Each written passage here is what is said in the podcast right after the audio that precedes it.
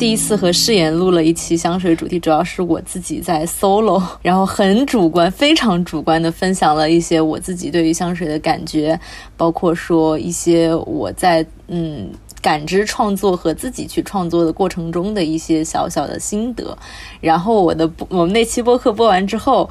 王哲老师，王大夫在我们的那个底下评论，第一个应该你应该是最早的几个评论之一，我觉得印象特别特别深刻。当时你就写了一大段说，哎，其实从神经科学的角度，呃，包括艺术创作的角度，可以去讲讲看，呃，香水创作过程中很多深度的一些东西。然后我就觉得，哎，特别有意思。我们刚好也就这一些主题碰出一个框架出来，然后我们其实可以去聊一聊，大家在嗯。非常感性的、主观的去感知香水的过程之外，哎，还能在比如说更加的深入，或者说更贴近于真实的角度去理解香水作为一种艺术的创作和表达形式，有没有一些比较神奇的地方？所以我们其实今天主要就是以。从啊香水的剂型分类，包括说香调的分类，以及说它作为一门艺术和科学，我们怎么样去理解世界，这样子的角度，可以给大家有一些展示。来，王老师给我们讲讲。大家好，大家可以叫我睡山，我是学医的，目前是一名影像科医生。然后平常的一些兴趣爱好，也是对艺术相关之类的内容会比较感兴趣。然后正好也是机缘巧合之下，听到了誓言和塔拉的关于香水的分享。正巧是何诗言也是校友，就在那期播客评论区激情留言，然后就被抓到说，就不如一起再来录一期。没想到你行你上，就真的成真了。然后就也在同样的巧机缘巧合之下，组成了今天的这一次的播客，很神奇。不过自己也只能算是一个刚入门的小白，只是比普通人稍微多知道一点点粗陋的、不太准确的相关的经验，或者说一些体会，正好借此机会和大家一起分享。然后我们对这次播客的一个大概的构想，就是希望能够帮助大家建立一个大概的框架，就是怎样怎么样去理解香水。比如我们接触到一瓶香水之后，可以从哪些方面去切入它，可以去关注哪些面向的东西，以及如果把香水理解成一件艺术品的话，我们可以如何去解析它，可以去感受这种艺术中的凝结的那些智慧和美。说回到我们最开始的这个。对于我们初学者，或者说想要了解香水的普通人来说，可能需要知道的一些基础的概念化的知识，就比如说香水的剂型、留香和扩散的一些特性，还有一些比较常用的分类。首先，我们就提到了这个剂型的问题。大家在平常，不管是你被动的接受香水的那些广告，或者说自己主动去了解，大概可能知道香水会因为香精含量的不同，会有不同的分类。香精含量由低到高的话，最低的一般叫做古龙水，然后是淡香水，在之后是淡香精，最后最浓的是香精。目前常用的就是这四种机型。然后像淡香水，它是有一个缩写 EDT，里面那个 T 是法语里 toilet 的意思，它是指浸泡香水用于清洁的小布料，后来引申为衣帽间，进一步演化为盥洗室，也就是英文的 toilet。然后那个单香精的缩写是 EDP，P 代表的就是 perform，单独的 perform 的话，对应的剂型就是香精的浓度。然后这些不同的剂型，它们可能实质上的区别，又是不同的香精和溶剂的配比的差别。溶剂一般都算是在指代酒精，当然也可以是檀香油或者其他的一些有机溶剂。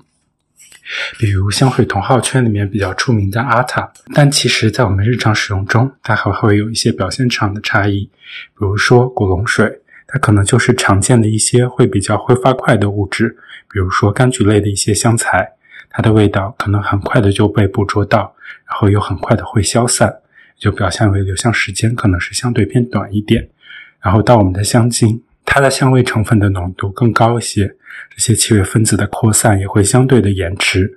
或者说这些分子量大的气味分子可以在一个长的时长里面缓慢的扩散，然后它的留香可能是相对长的一个状态。这就是简单的一个介绍。哎，其实我个人 personally 很好奇，你对于这些不管是香气作为艺术形式，还是说作为一个就是化学产品的感知都非常深。我也很好奇你是怎么样开启这个感觉之眼的。就刚刚你提到了一些，就古龙，我其实第一次接触到古龙这概念，应该是以前看小说的时候，就会小说里面就会提到说，哎。某个人喷古龙水，然后那个时候总觉得古龙水是一个非常浓郁的一个概念，就是男生有一些可能小说的男主人公会用，然后就会营造出那种或风骚或非常高雅或等等的。对，但其实古龙反倒是挥发最快的一种。的剂型对吧？然后其实最相对来讲，香精和淡香精留香时间会比较长。然后这个其实每个人的构想也不一样。我不知道你 personally 会比较喜欢哪一种。其实 E D T 就是我们说的淡香水，应该是接受度和留香时间相对比较高的一种。对，我不知道你会平时 prefer 哪一些吗？或者说针对不同的香水，你会有一些不同的喜好吗？我本人对记性好像没有特别的偏好，就主要还是看那个作品本身。可能不同的作品要传达的理念是不一样的。像有一些常见的男士香水，它可能需要一个更强的气场，然后需要营造出来一种雄性的、自信的进攻性，然后所以它可能需要那些。挥发性更强的物质，然后它可能会更偏好古龙水这种剂型。正好就是可以聊到这个留香和扩散。其实对于小白来说，我们最开始选香水，一般会想找一款留香久、扩散好。但其实这两个特征是彼此牵制和影响的，就是因为我们的气味分子是有大也有小的，然后相对小的一些气味分子就容易扩散，但是因为容易扩散，所以它就会逸散在空气中，然后很短的时间内跑走之后。就我们没有办法再感受到它的气味了。那些相对比较重的气味分子呢，反而是它在你的皮肤上待的时间会相对更长，然后你能感知到它的时间段也会更长，也就让你感受为留香还蛮久的。但是可能因为相对的这些分子比较重，它能扩散到别人闻到的概率会相对的低一点，就表现为扩散性差。其实他们两个如果是作为两个因素来讲，应该是个反函数的关系，两个曲线反函数。哎，我觉得这个非常有意思。因为就是你知道速度，就不知道它的位置。我觉得这个可以引申到一个点，就是你用香水到底是为了取悦自己，还是为了取悦，呃，不是取悦了，就是还是为了让别人闻到，对吧？我觉得这个其实是一个非常 personally 的东西。我觉得这个点非常有意思啊，因为我自己的话呢，其实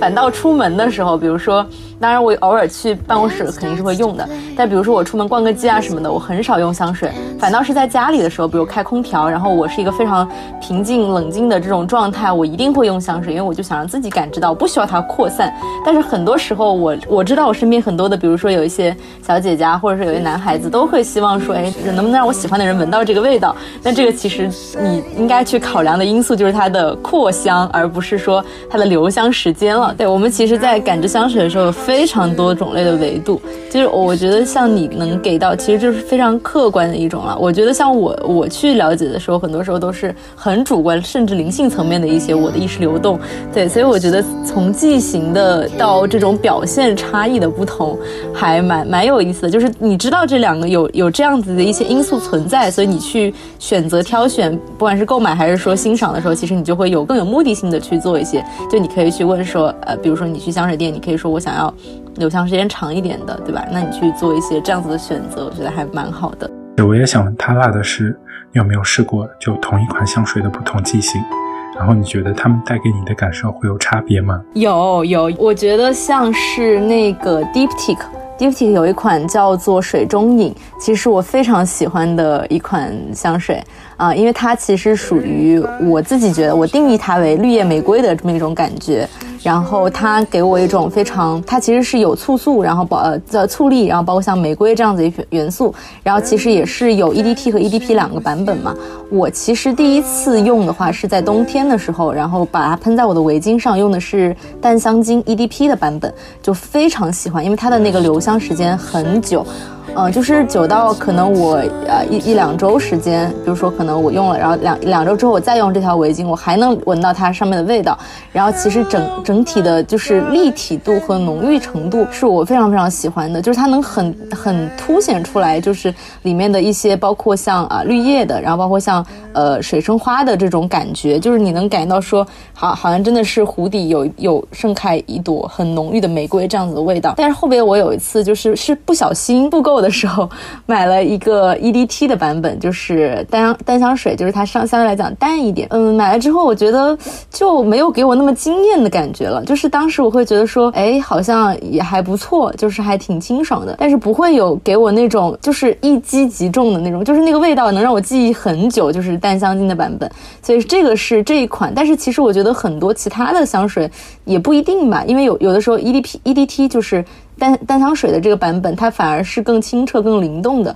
淡香精就是淡香精和香精。但凡是它的浓度或者是过大的话，其实都是属于就怎么说呢？就是它接受度其实没有那么高，所以其实也也看使用场景吧。我的话可能真的是因为，呃，那个冬天在我的衣服上，就是在围巾上的那个气味让我印象太深了，所以我就会觉得，哎，淡香精的版本就特别的。深得我意，就我还蛮喜欢有一些香水的香精版本，比如说最近有收到那个娇兰的蝴蝶夫人老的香精版本，然后它给我的那种感受是非常雍容而雅，然后它的扩散其实相对来说没那么好，但它的留香是相对偏长的，对，所以是一个非常沉稳成熟，然后又有阅历的那种。经历千帆过尽的感觉，然后我会觉得这可能不光是作品本身设计的所要传达和表达的东西，它也有是这个机型在辅助它完成这样一种表达。对对对，是的，是的，就是我觉得香水本身就是一个一个交响，就它的它其实本身它的元素。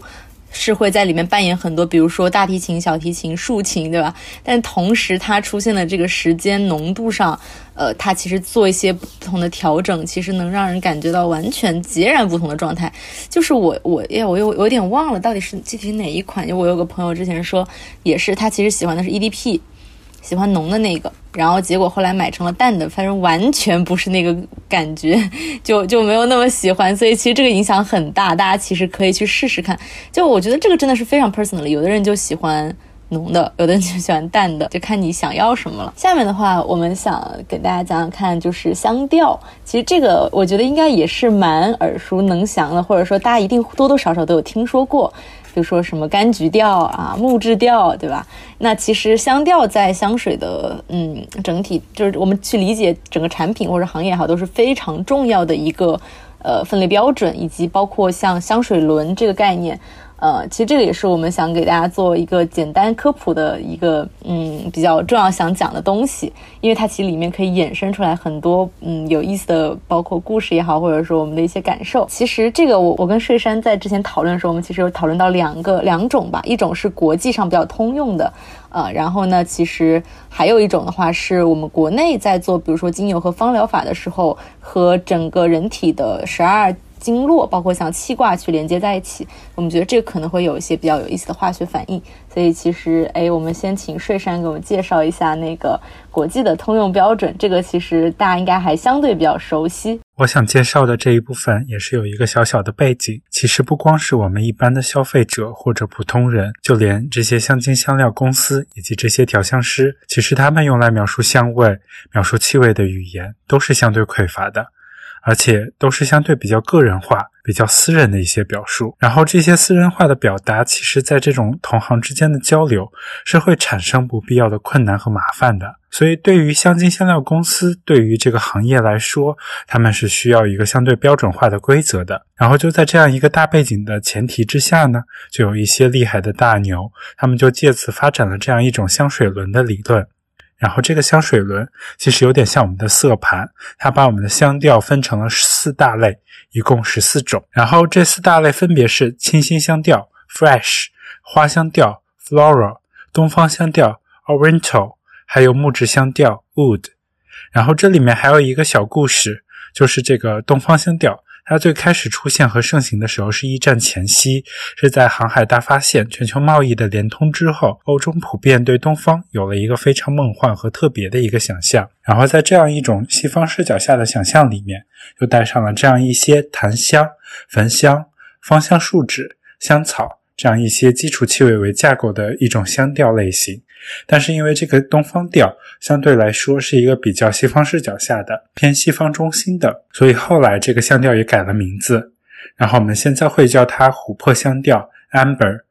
所以现在更新后的香水轮的版本是清新香调、花香调、琥珀香调和木质香调。但是其实因为很多人还是会习惯用东方这个词，如果我们没那么敏感的话，也可以不用很注意去区分东方和琥珀的分别。但是这样一个名字的流变。其实也有一些蛮有趣的这样的一个背景，然后可能我们再详细一点的话，我还是想每种大的香调分类里面去细分一下不同的小香调，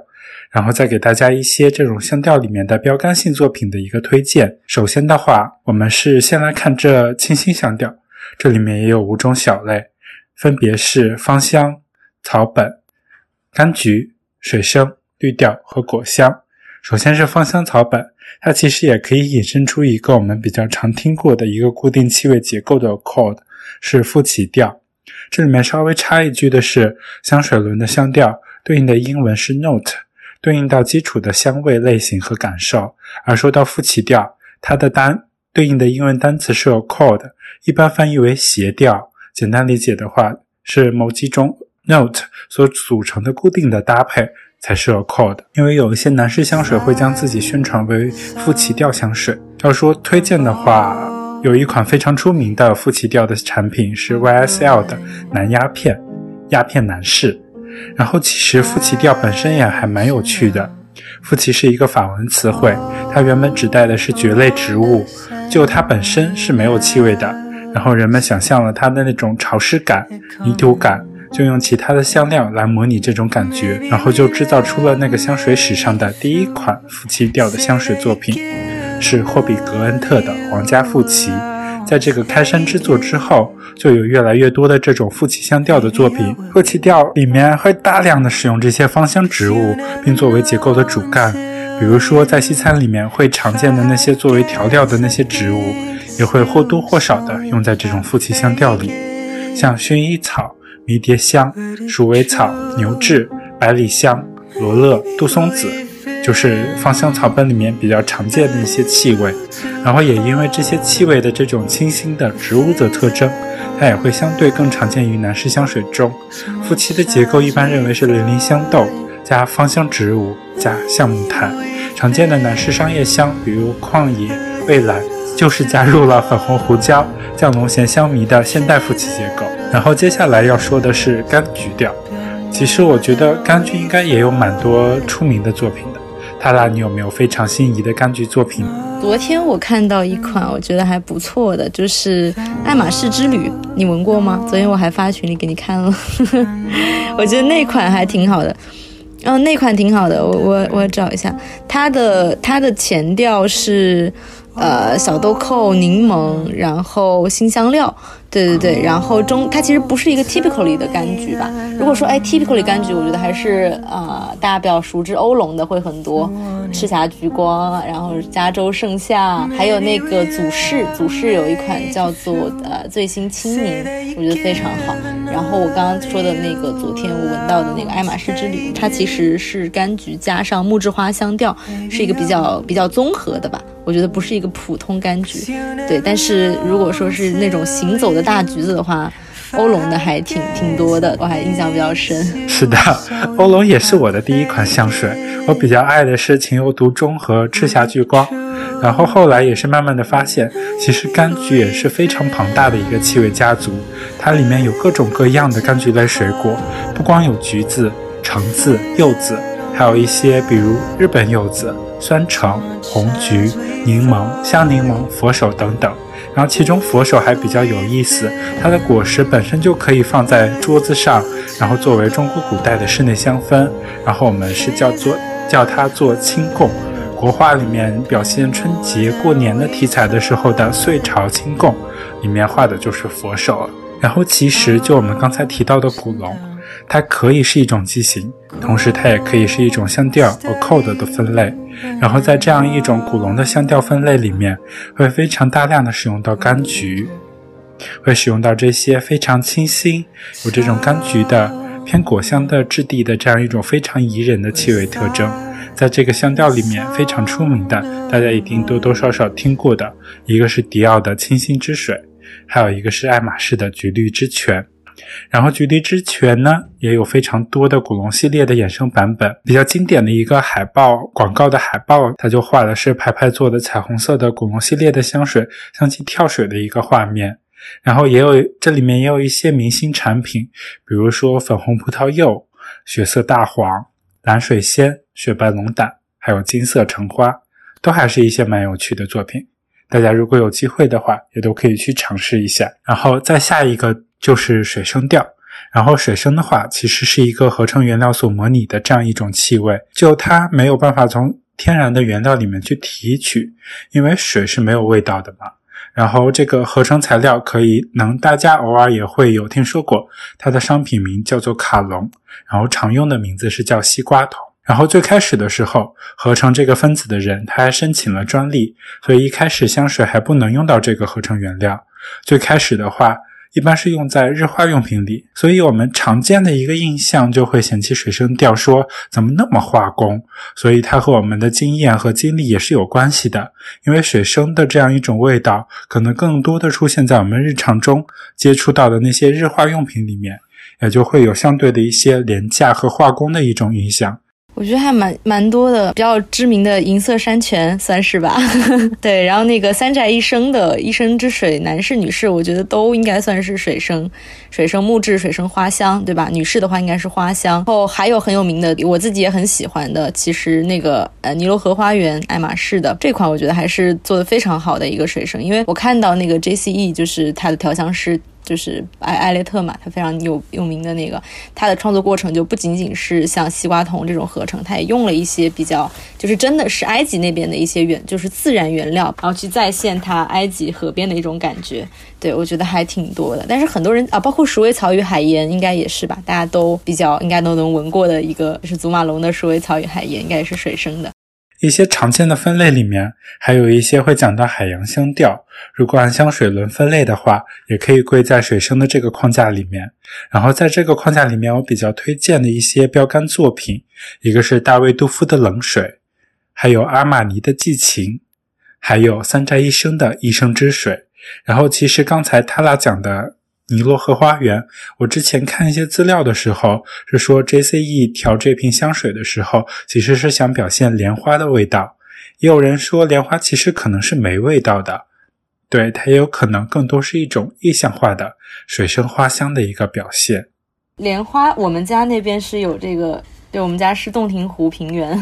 然后我闻过，经常在夏天去去那个莲花池里面摘莲蓬什么的，莲花的味道应该是非常淡，几乎没有的。但是它又其实是一个很安稳的元素，因为它其实在晚上喜欢开花嘛，所以其实它就是注定和呃时间里面偏夜间的这种静谧感连接比较深的一一个植物。尼罗河花园还是很经典的一款，就基本上启蒙香水吧。反正我家是有一瓶小 Q 香，每个夏天都会去用它，我就觉得。非常神奇，然后水生很多人其实会有点晕，水生嘛，尤其是水生加白花的这种，会觉得有点晕，不知道你会不会有？其实我是非常的惧怕水生的，就是我最开始的几瓶香水，欧龙的加州盛夏之后，然后就是尝试了埃克卡帕的白苔，还有帕尔玛之水的淘金娘与加州桂，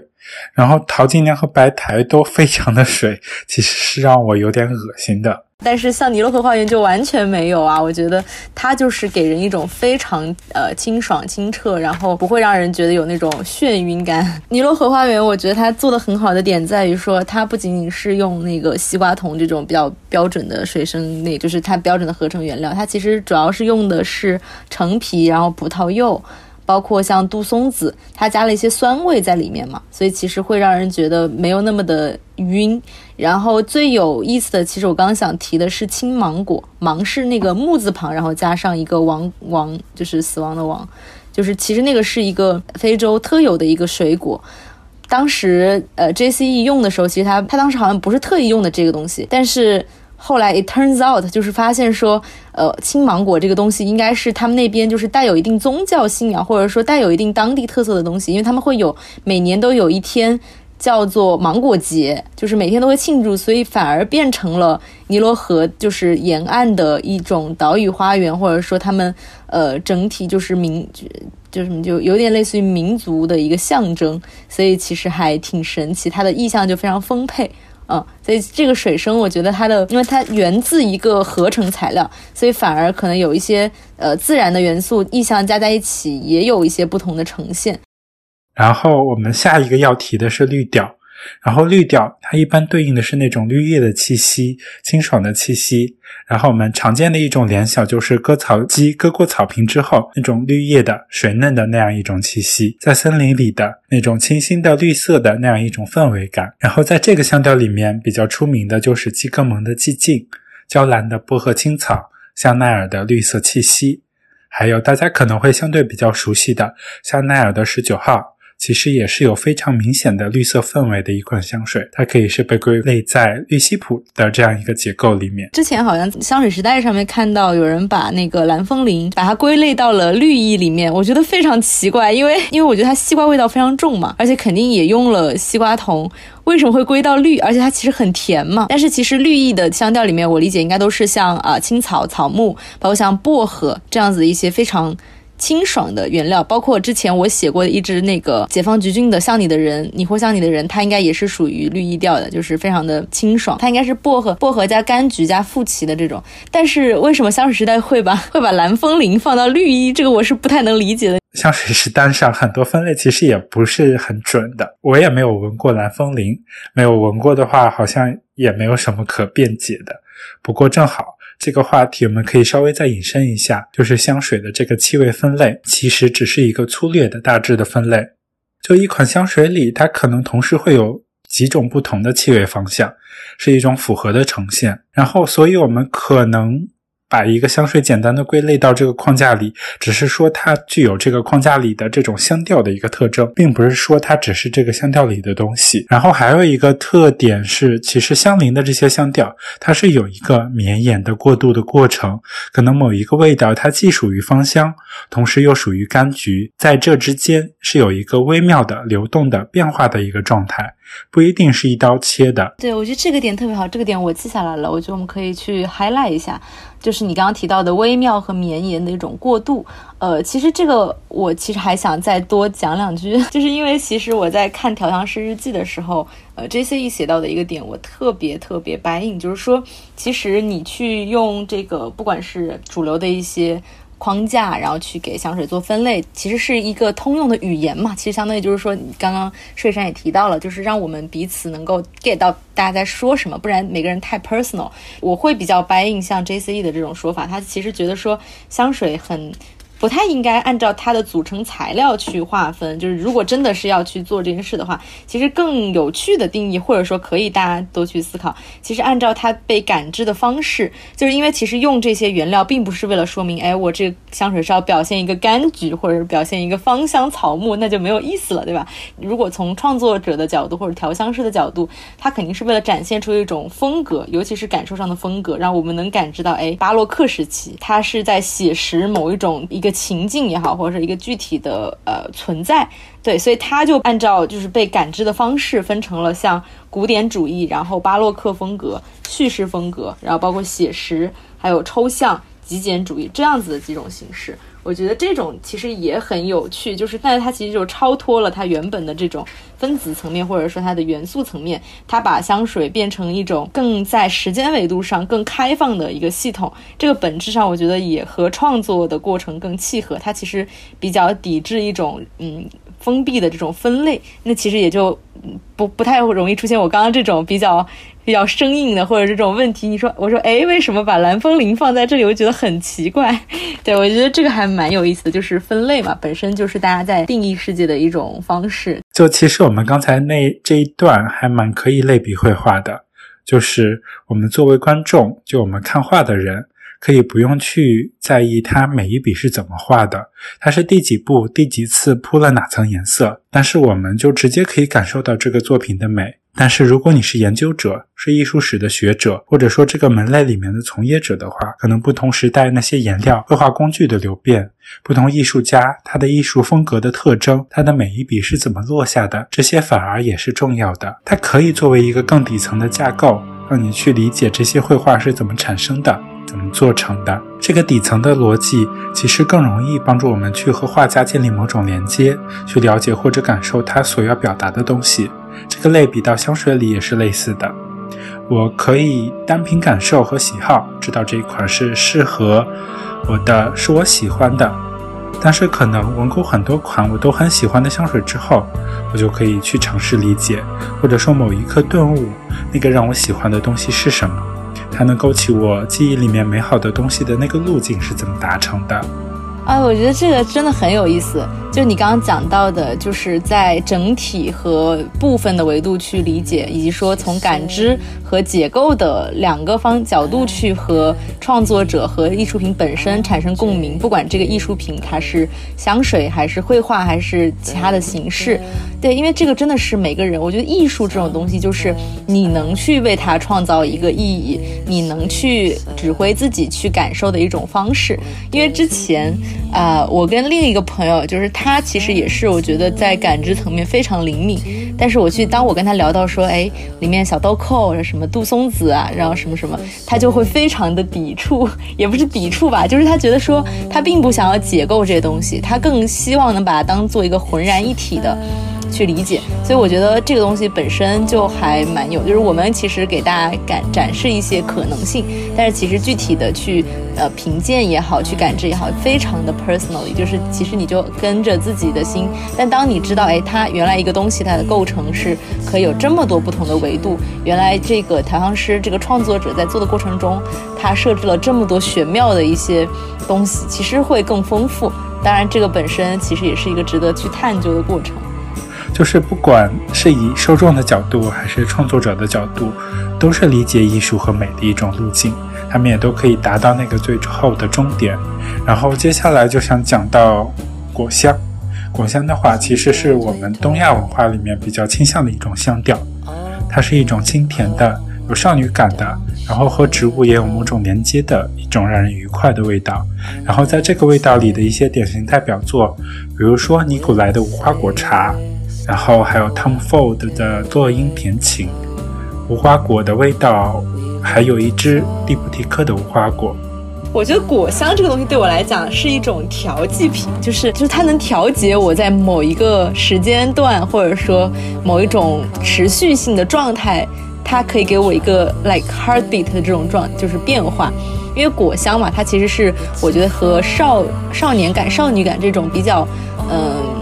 怎么说呢？比较雀跃的这种状态，连接更深的。当然也有，比如说像其实无花果，我觉得还是一个比较比较稳的一个元素。呃，我我想讲的两个吧，我觉得一个是，其实我觉得是果香里面相对我比较喜欢也且比较特别的那个祖马龙的黑莓与月桂。其实祖马龙，我老实讲我没那么喜欢。我觉得首先它的创作形式，因为毕毕竟还是这个商业香嘛。但是像黑莓月桂的话，它这款主要是葡萄柚、香根草、雪松、黑莓、月桂，其实还蛮简。节，但是它的这些元素都是我很喜欢的元素，而且，呃，整体上是给我也是给我一种很呃优雅静谧，然后并且又比较特别的一个嗯女性，就是比较独立女性的这种状态。我为什么对她印象很深？是因为我之前把它送给了我的合伙人姐姐，就是我刚刚来工作没多久，因为她对我特别照顾，她在我印象中就是一个整体上非常既温柔又灵动。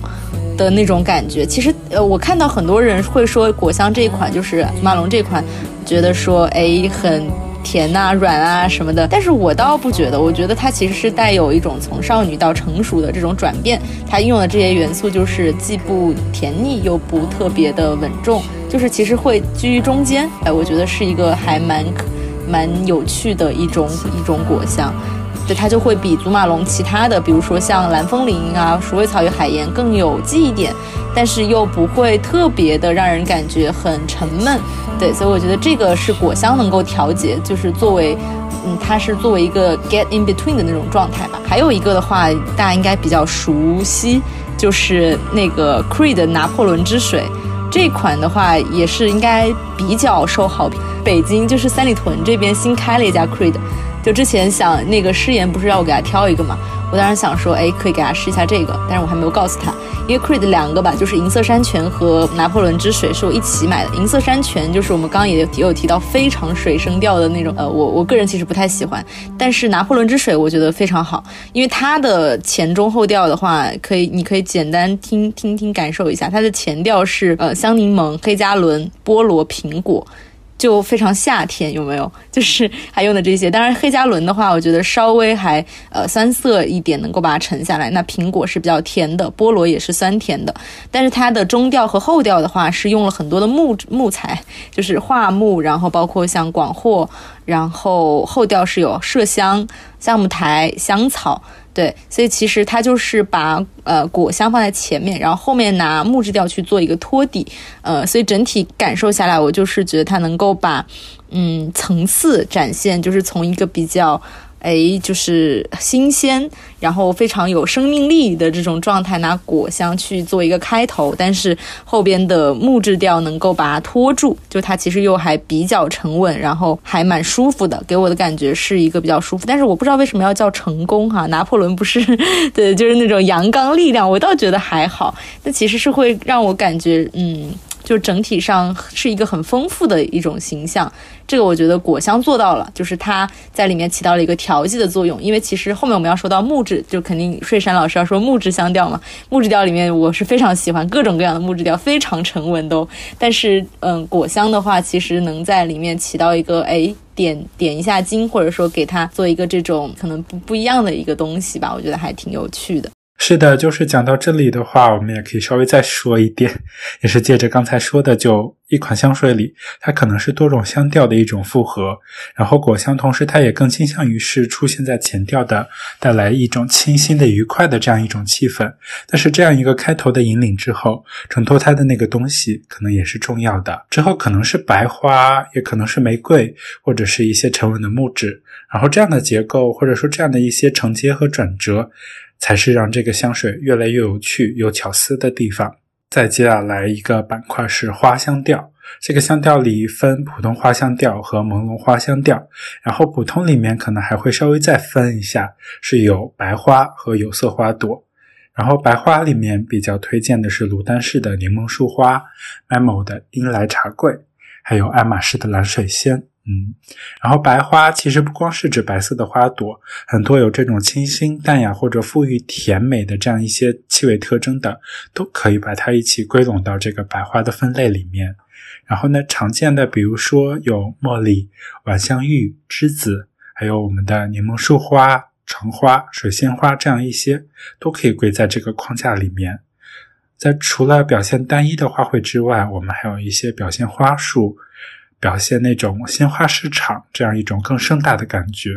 你刚刚讲到很多非常的丰富的一些风帆的一些印象，包括说我们大家比较熟的茉莉啊、晚香啊、栀子啊、橙花啊，包括说鲜花市场，我特别喜欢这个概念，就是给人一种很繁茂的感觉。我觉得这些对我来讲，其实就是花本身。你有没有？你有没有？不知道你有没有这种感觉啊？除了像茉莉。栀子、晚香玉这几个是本身它的气味就非常浓郁明显，而且美得完全不顾别人眼光的这种，对吧？其他的花我倒不觉得它本身的味道有多大。我其实很喜欢花的人，我非常喜欢鲜花，但是我觉得当把花作为一种元素放在香水里面去呈现，很刻意的，也不是刻意吧，就是很想要展现出来，呃，花朵的这些感觉，呃，包括和女性的一些特质去做结合的时候，我反而会觉得有点过，我就会没有那么喜欢。然后你说到这个的话，其实也就可以接到我们接下来的有色花朵。这里面第一个想到的一定是玫瑰。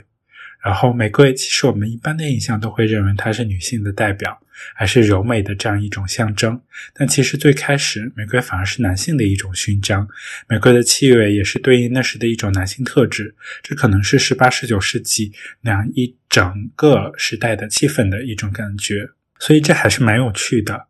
有可能整个时代的流变、历史的转折的发展，它会让某一些我们以为可能是根深蒂固的一些观点，在更早的时候，它是另外一种面貌。然后讲到玫瑰香水的话，我想推荐的标杆作品是 FM 的一轮玫瑰，富马尔香水出版社的作品。然后他们还有一支贵妇肖像，也是玫瑰主题的代表作。然后有色花朵里面还有一个蛮有特征的薰衣草。就我们之前在芳香草本里有提过，它其实也可以同时归属在这个有色花朵的分类里。然后薰衣草有一个非常代表的作品是卡朗的同名男士，它是一款薰衣草本草的香水，大家有机会的话可以去试一下。然后我们提到的花束、鲜花市场这样一个概念里面，如果它是非常盛大茂盛的各种颜色的花卉和一些混杂的交响的一种状态的话，它表现这个主题比较有名的是迪奥的真我，还有纯粹距离的白。迪奥的真我是非常出名的一支商业香了，夸张点说，它开启了我们现代香水审美的一个时代，是一种轻柔的花香的温柔绵长的氛围，可以算作某种经典，非常经典，非常经典。真我是肯定闻过的，我觉得我肯定是我需要更多 respect to 这个我们非常经典的这些大的品牌，可能只因为我平时闻的没有那么多吧，可能我不会有那种连接。当我不知道啊，就是这个我又是我狗头保命一下，又是我纯个人的感觉哈，就包括像 Chanel，然后迪奥的很多非常成功的商业香，我闻起来其实我很难感觉到里面想要表达，就是你刚刚说鲜花市场，我顿时 就是。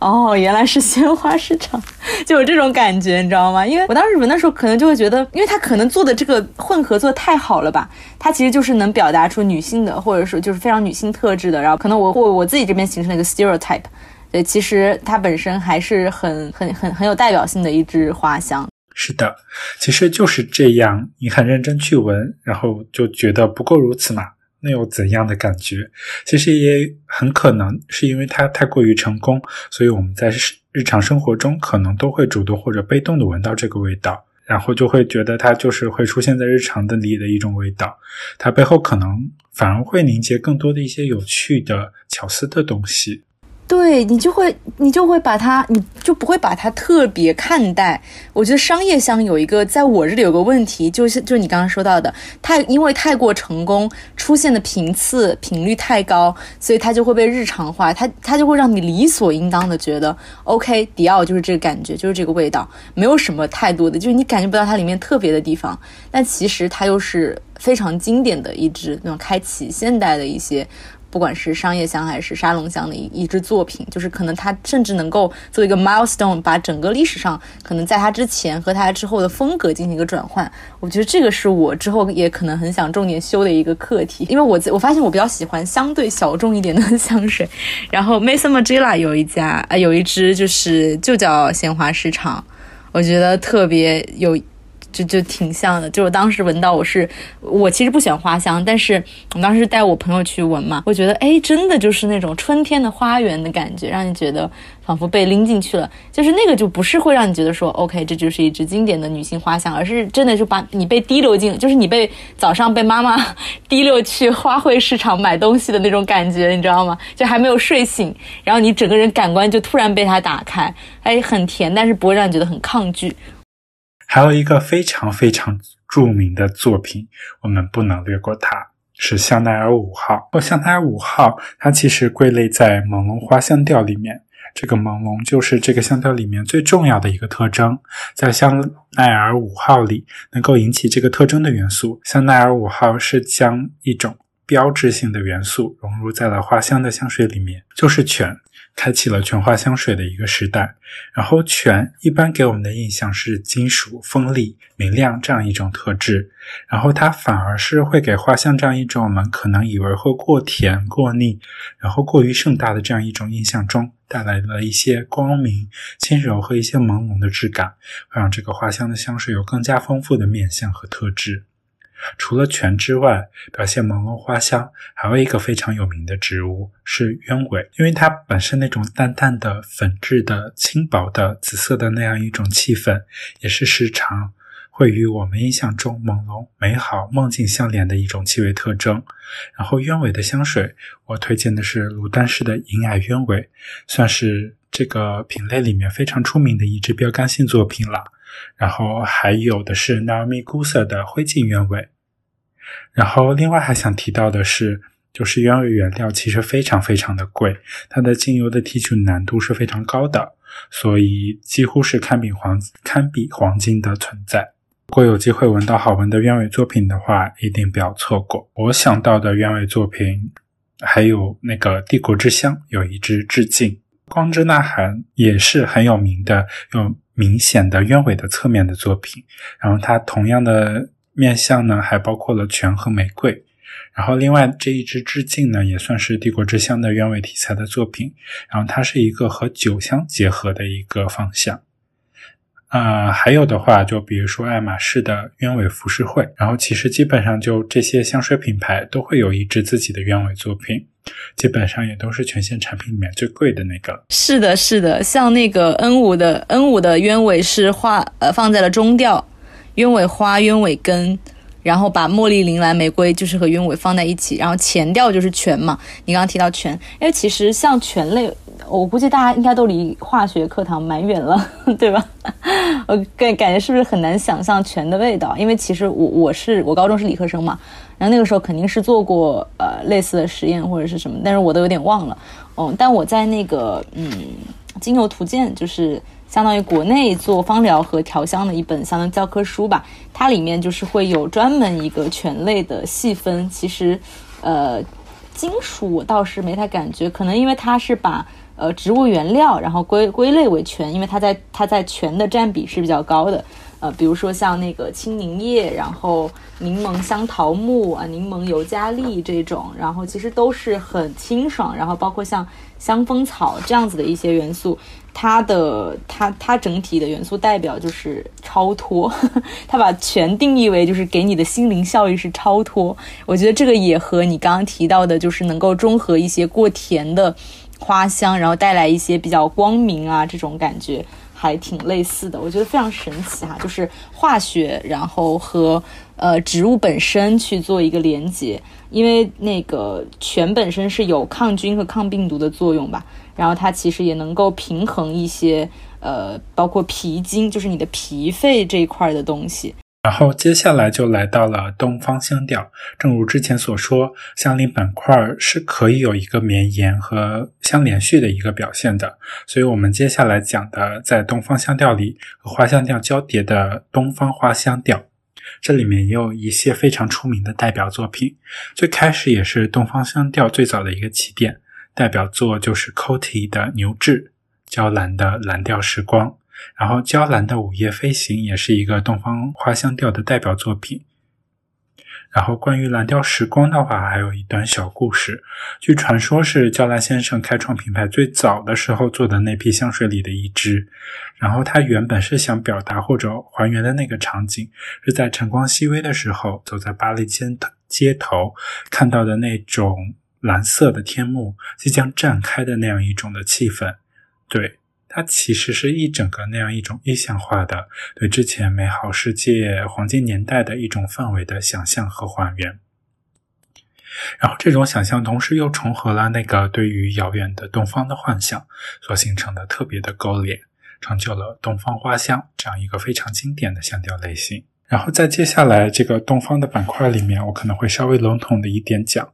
然后构成东方香调的这些元素里面，比较重要的是劳丹脂、焚香和香草。然后劳丹脂的话，它是具有一些芳香树脂的气味特征，比如说是松柏的脂滴、琥珀这样一些芳香木质的元素。它可能还会和一些宗教寺庙印象中的檀香、沉香产生联动。然后在这个大的东方框架里面，比较推荐的是 YSL 的鸦片。我们之前是推荐了男鸦片，然后这里是说女鸦片，然后它是一九七零年代让东方香调风靡一时的始作俑者了，而且它的瓶子也非常的漂亮，像可以随身携带的香薰炉或者小药罐，非常具有东方特征。包装上面的一些印花也是有一些很有趣的类似竹子、烟花的抽象图案。然后这里还有一个小故事，是说那个最开始这个瓶子的设计师是受邀给 Kenzo 设计的，但是高田宪三 Kenzo 本人呢，他是一个从日本去巴黎发展的服装时装设计师，所以他反而会更抗拒这样一种典型的东方元素的展现，所以他拒绝了这样一个创意，然后这个创意就给到了 YSL，放在了他的鸦片上，让香水和瓶子都成为了经典。然后这个主题里，我还想推荐的是卢丹氏的麦索尔檀香、爱慕的史诗女，还有阿蒂仙的廷巴克图，都是一些非常漂亮的，然后浓墨重彩的一些芳香木质树脂，然后还有一些焚香元素的一些呈现。其实东方香调我自己闻的挺少的，研究的也挺少的，但是我刚听你讲下来，我会觉得很有趣哎，因为它其实更多的会。不仅是东方吧，就是东西方的文化的一些碰撞还挺多的。比如说一个对吧，东方的调香师，然后他去到当去到欧洲大陆的时候，他的一些感受，然后又把比如说分享，就是加上一些宗教题材，那么其实也是和文化的很多东西能串联在一起，这个还挺挺神奇。今今年三月份的时候，我是在那个啊小众之地的展上闻了一款香染，就是新间美野他调的。叫日语叫 kozome，然后那一款我就觉得应该是我闻过记忆点最深的东方调的香水了，因为它是独立调香师的作品嘛，可能和娇兰啊，包括你刚刚提到的卢丹氏爱慕都不那么一样。呃，新间美也本身就是一个我觉得风格很灵动又很有。质地的一个调香师，稍后我也把它推给你哈。他当时其实就是基于遣唐留学僧的故事，这个这一段文化来去做的这个创作。就当时不是有很多呃，就是日本的僧人到到我们唐朝这边来去做一些学习啊，包括说包括鉴真东渡嘛。那个时候我们也有会把。呃，僧人去派到日本嘛，对吧？然后其实，在做他们做了很多的努力，然后呃，包括去做这个个人的一些呃，对于艺术价值，呃，包括对于文学的捍卫啊。那那个时候，他们其实好像就是为了去做鉴真东渡，他们其实用了很长的时间。对他其实是展现这段历史吧。然后他当时用的很神奇的一些原料，呃，除了焚香，然后包括一些呃罗兰子，罗兰子还用了包括像清酒和。丁香、檀香木，然后那款香水就完全给人感觉回到唐代的一个寺庙，也不是寺庙吧，就是能感觉到那种书卷气和，呃，经书的那种味道，就是庙里的那种僧人然后抄经的那种声音，我就觉得很能够让人的想象把把人的想象延展开来。本身这个调香师就是日日本人嘛，所以我觉得他是一个。风格很浑然统一的一个东方香调，但是你刚刚提到的这些，比如说娇兰啊也好，YSL 也好，卢丹氏也好，其实都是欧洲的品牌嘛，对吧？那欧洲的品牌的调香师，然后他们去调东方的这种，其实我觉得会更有一些文化的，就是 like 呃 multicultural 的一些东西。哎，我觉得这个也还挺挺神奇，很适合作为去品味的东西，而不是说你日常一定要把它穿在身上，因为就是真的挺浓墨重彩的。我我觉得你这个词用的很好，我刚刚仔细回想了一下。嗯，确实浓墨重彩。然后其实新疆美野我也闻过几款，呃，印象最深的是那只扁柏。扁柏，我的最爱，我的最爱，我真的想说没有之一。扁柏真的太好了，我之前专门写过一次。你，哎，你说，你说说你为什么喜欢扁柏呗？对，它是一种非常具有芳香木质的气味，非常的让人愉快，然后又感觉静谧。好像是在一个非常幽深静谧的树林里，但是这个树林又不是那种会让你觉得不安的有危险的原始丛林，可能更像一种充满了禅意氛围的状态，会让你感觉可能这个树林的不远处，它就会有一个寺庙，然后会有枯山水庭院，然后能够让你和某种灵性的东西相勾连的那种状态。哦天呐，我跟你说，这是我三就整个今年上半年吧最最喜欢的一支，因为它我之前写在极客上它的香品，我我自己写的香品哈，我会觉得它本身就是你刚刚说的这个就是禅意，包括说给人一种非常 feels 安全和一种护佑感，我觉得它给我一种护佑感，就是觉得很静谧，然后同时心灵会有一种能反溢的这种感觉。就能够有一个归属，因为它其实本身是把红菊，就是它是用红菊叶做一个，就是作为一个比较显性的特质，然后它又会把木质调来做一个托底，所以其实就是会给你那种树林冷峻的一些水汽，再加上可能阳光照进来的那种感觉，和一些菊香做有一些交织，但那个菊香又不会特别明显，就是有一点点，然后它后面其实是会有麝香和琥珀，就是。我觉得非常非常，嗯，就是温和又有力量，然后很冷冽，甚至有一点点那种凌冽的感觉，但是它又棱角，嗯，更给人感觉其实就是那种你把深树根扎在很深，扎的很深很深，汲取很多的养分，然后才长出来，照见阳光的那种感觉。所以我那只就是我第一次闻的时候，我就觉得 Oh my God，就真的好喜欢。然后。我还想提一个，就是日本扁柏，它也是精油图鉴里的一个原料嘛。它的别名叫做 Japanese 呃 Cypress，就是黄槐，然后日本扁柏，它的香气印象是云雾缭绕中若隐若若隐若现的水露，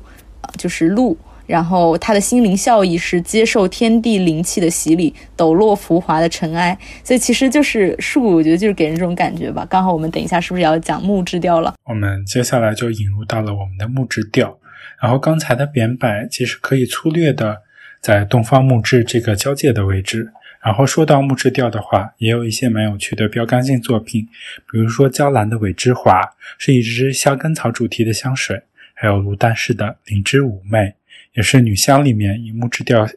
木质香调为主轴的代表作品。当然还有香奈儿的梧桐影木，它几乎是香奈儿里面除了五号之外最广为人知，也会被喜欢的最多的香水。梧桐影木也是有泉的元素，它让这个幽深茂密的树林里面有光透下来，然后有那种明亮的、温柔的、透明的质感，也给这支香水带来了特别的一些印象和平衡。梧桐影木，哎呀，遗憾我还 没有，我其实不是，应该是说它梧桐影木最经典的那个是 EDP 吗？好像现在是没有了吗？还是什么？就是你已经有点是绝版了吗？所以我还有点遗憾，我其实没有闻到最最好的那个那个记性。然后木质，因为我自己本身非常喜欢木质香调，我用的最多的呃那个 The Label 的三三，它其实就是檀香里面檀香加很多人说檀香加皮革哈，但是我觉得还是主要是檀香，嗯，就是给人一种非常安稳的一些心灵感受。然后包括说就是香奈儿里面它很经典的一些调出来，反正木质给我的感觉就是一种。温润有棱有棱角的这种状态，还有刚刚说的扁扁板，应该也是我最最喜欢的木质之一吧。对，我不知道你会有吗？除了刚刚讲到的，就是印象平时用的比较多、印象很深的木质香调。我拥有的是被认为是梧桐梧桐影木平替的墨恋，莱利的墨恋，然后它也是一支以香根草为主题的香水。然后它和梧桐影木的差别可能是它有非常过量的香根草，然后香根草本身这个气味特征也是以木质、泥土，然后有一些潮湿的气息，所以墨恋它更多会给人一种印象是雨后的泥土所散发出的那种潮湿的土腥味儿，然后那还有那种木质的稳定和沉稳的感觉。然后这里其实还想提的比较有趣的。就是还有一支是 FM 的不羁香根草，它是剥离掉了这个香根草里面那些土腥味的潮湿的部分，让它变成了一支非常明亮的、干燥的一支透明的木质，变成了那种甘草的味道，变成了阳光下的狗尾巴草，变成了大麦茶的味道，也是一支蛮有趣的木木质。然后另外我还蛮喜欢 Tom Ford 的那只乌木沉香。真华乌木，它也是一支蛮有趣的、透明的、轻薄的，然后又让人感觉安定、温柔、被包裹的木质。乌木沉香太酷了，我觉得，因为男生用你可能会觉得它清，呃，比较清透，然后温柔、被包裹，对吧？我觉得像，因为我之前第一次闻的话，应该是在女生身上闻到的，然后我就觉得超级酷，就是它的那种感觉，怎么说呢？就是。沉香就是很沉静，然后它又其实，呃，夹带着一些，夹带着一点点的木质花香的感觉，就是还还挺挺挺有意思的，因为它其实里面放了小豆蔻、香草、琥珀这一些元素，因为小豆蔻加香草是一个绝配，小豆蔻应该是属于那种比较。嗯，不走寻常路的一个 元素，但是它又和呃乌就沉香乌木，然后檀香木香根草这样这样的一些放在一起，确实会会让人给人感觉非常的特别。嗯，但是现在很多人也都非常喜欢它了。呵 呵之前的话感觉还挺没有那么对，它带一点点奶香檀木和淡淡的药感，所以其实就是就你刚刚说的像被温柔的被包裹的这种感觉，很神奇。我觉得很适合穿全黑 all black 的时候用这一支，应该会。非常有反差的结合。然后这个木质里面，我想专门着重提一下的是苔藓木质调的这个分类。其实苔藓木质这个的翻译，就我看过那个香水轮的创始人 Michael Atwood 的一个访谈，他说为什么会翻译成这个呢？原来其实这个框架里面想要表述的是像西普这样一个结构。西普的话，它是某一些气味类型的一个综合的、固定的、相对固定的一个框架。也是一种 cold，然后里面常见的元素是有柑橘、花香、劳丹脂、广藿香，还有橡木苔。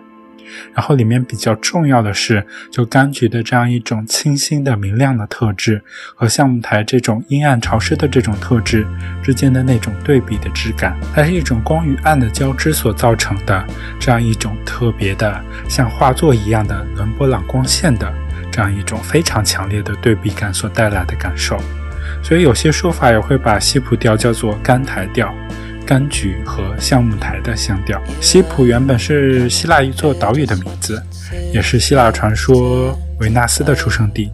Michael Atwood 他就说，西普这个词在没什么文化的人那里，他们会联想到绵羊。所以为了避免这样一些翻译上或者交流上的尴尬，所以就把它命名成了苔藓木质。其实主要也是指其中的橡木苔藓，就是橡木苔。然后这个香调里面比较出名的是，最开始创立这个香调标杆的是 Coty 的西普。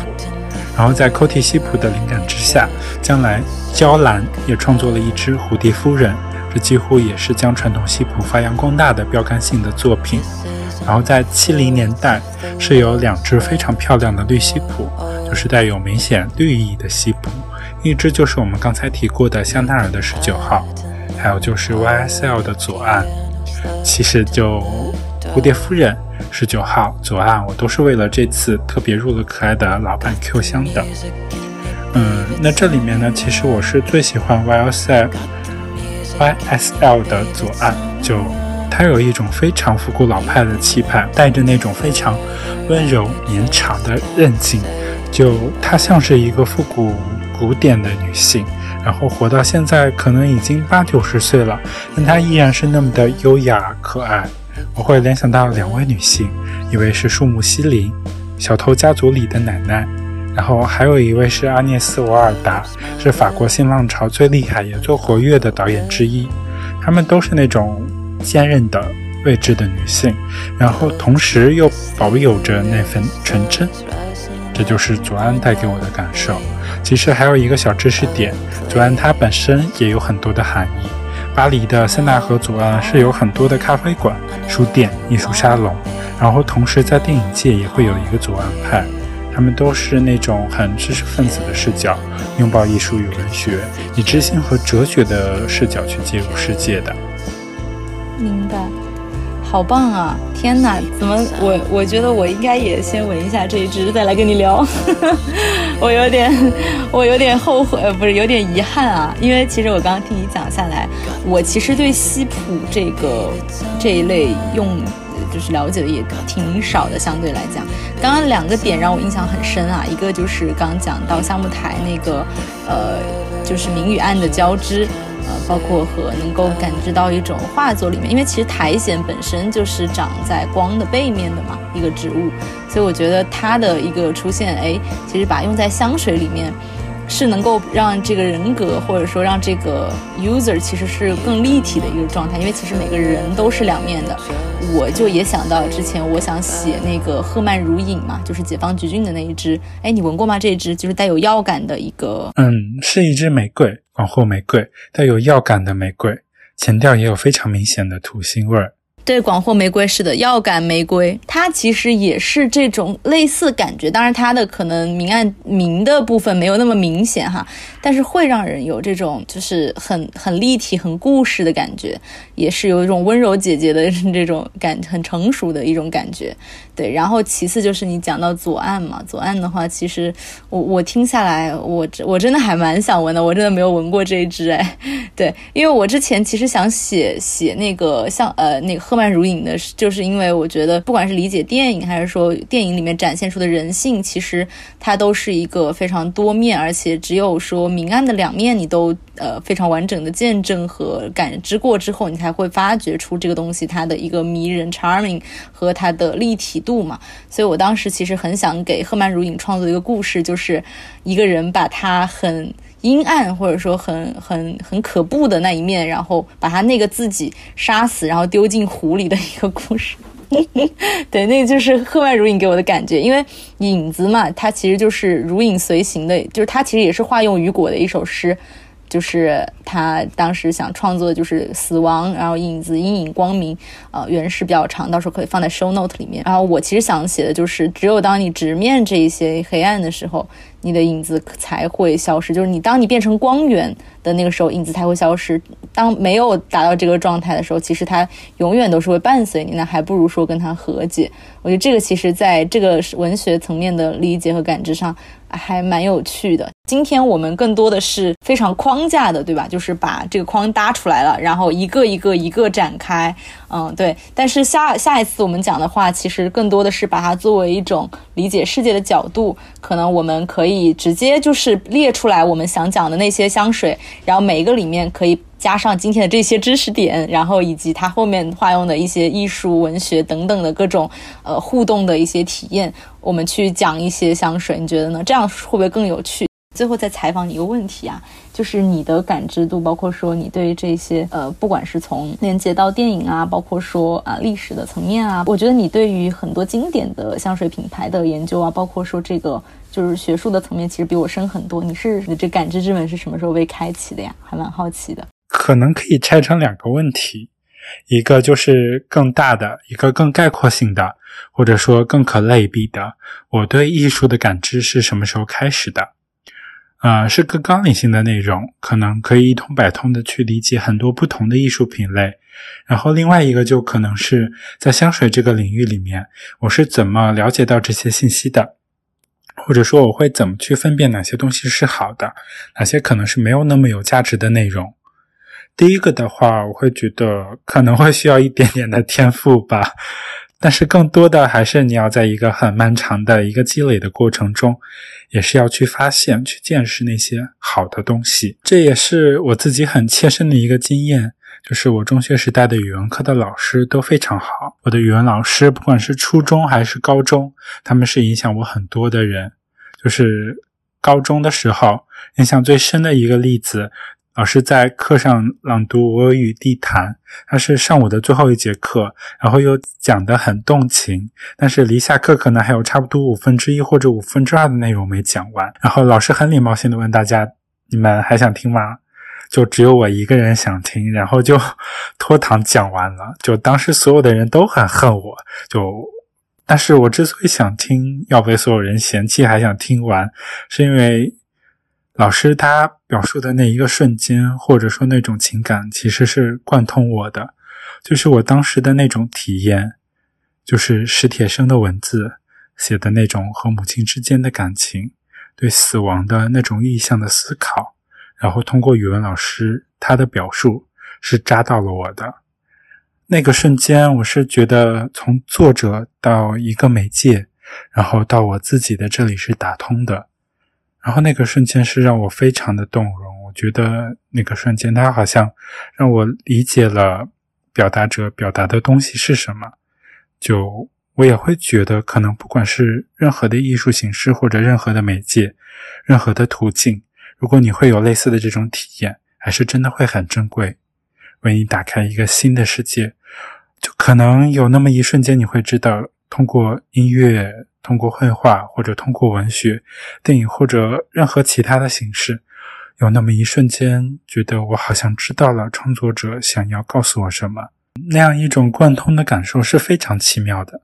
我觉得这就是艺术伟大的地方。如果你有了那一次经验之后，你会更有意识的去复刻这样一种经验，然后它会引领你去找到好的东西的。超级好，对于这种对美的感知的。其实是那个顿悟的瞬间嘛，然后能够让你去感受到一种电流。我觉得其实对我来讲也是有。对我觉得我们下次可以去展开很多文学作品，都非常的。就你之前有问过这个问题嘛？对于那什么是构筑了我的美学观？对对对，包括我们其实有共同的作品，像《红楼梦》，包括你你你有提到的《刺客聂隐娘》。然后我这边其实我初中高中的时候读了很多的非剧，就是日本的很多非写诗，然后他们写的一些句子。会让我真的是有心流的感觉。今天跟翠山聊下来，感受真的很深啊！因为之前我们其实讨论框架，今天其实延展了，听到了他的很多故事的细节。那我觉得，其实我们在做这个事情的时候，完全就是出于主观的一种喜爱嘛。其实我们都可以一起保保持一些对于世间万物的好奇。然后不断的去寻找自己的美的感触、美的感动，并且像睡山一样，我们能够复刻一些经验和路径。其实这个是能够。呃，很大程度上治愈和滋养我们内心的一个东西。就像我今天本身聊之前，我是很累的状态，我今天觉得我状态并不好哈。但是我聊完，我现在觉得哎，非常的就是充满电的感觉。所以我们可以去每时每刻都去感知，然后拥有。就是保罗塞上有讲过一句话说，呃，拥有感觉，然后再去解读自然。那我们们觉得其实香水就是连接你的感觉和自然之间的一个媒介，对吧？然后，那其实你的情感也可以放在里面。我们今天给大家先讲到这儿，下期再见。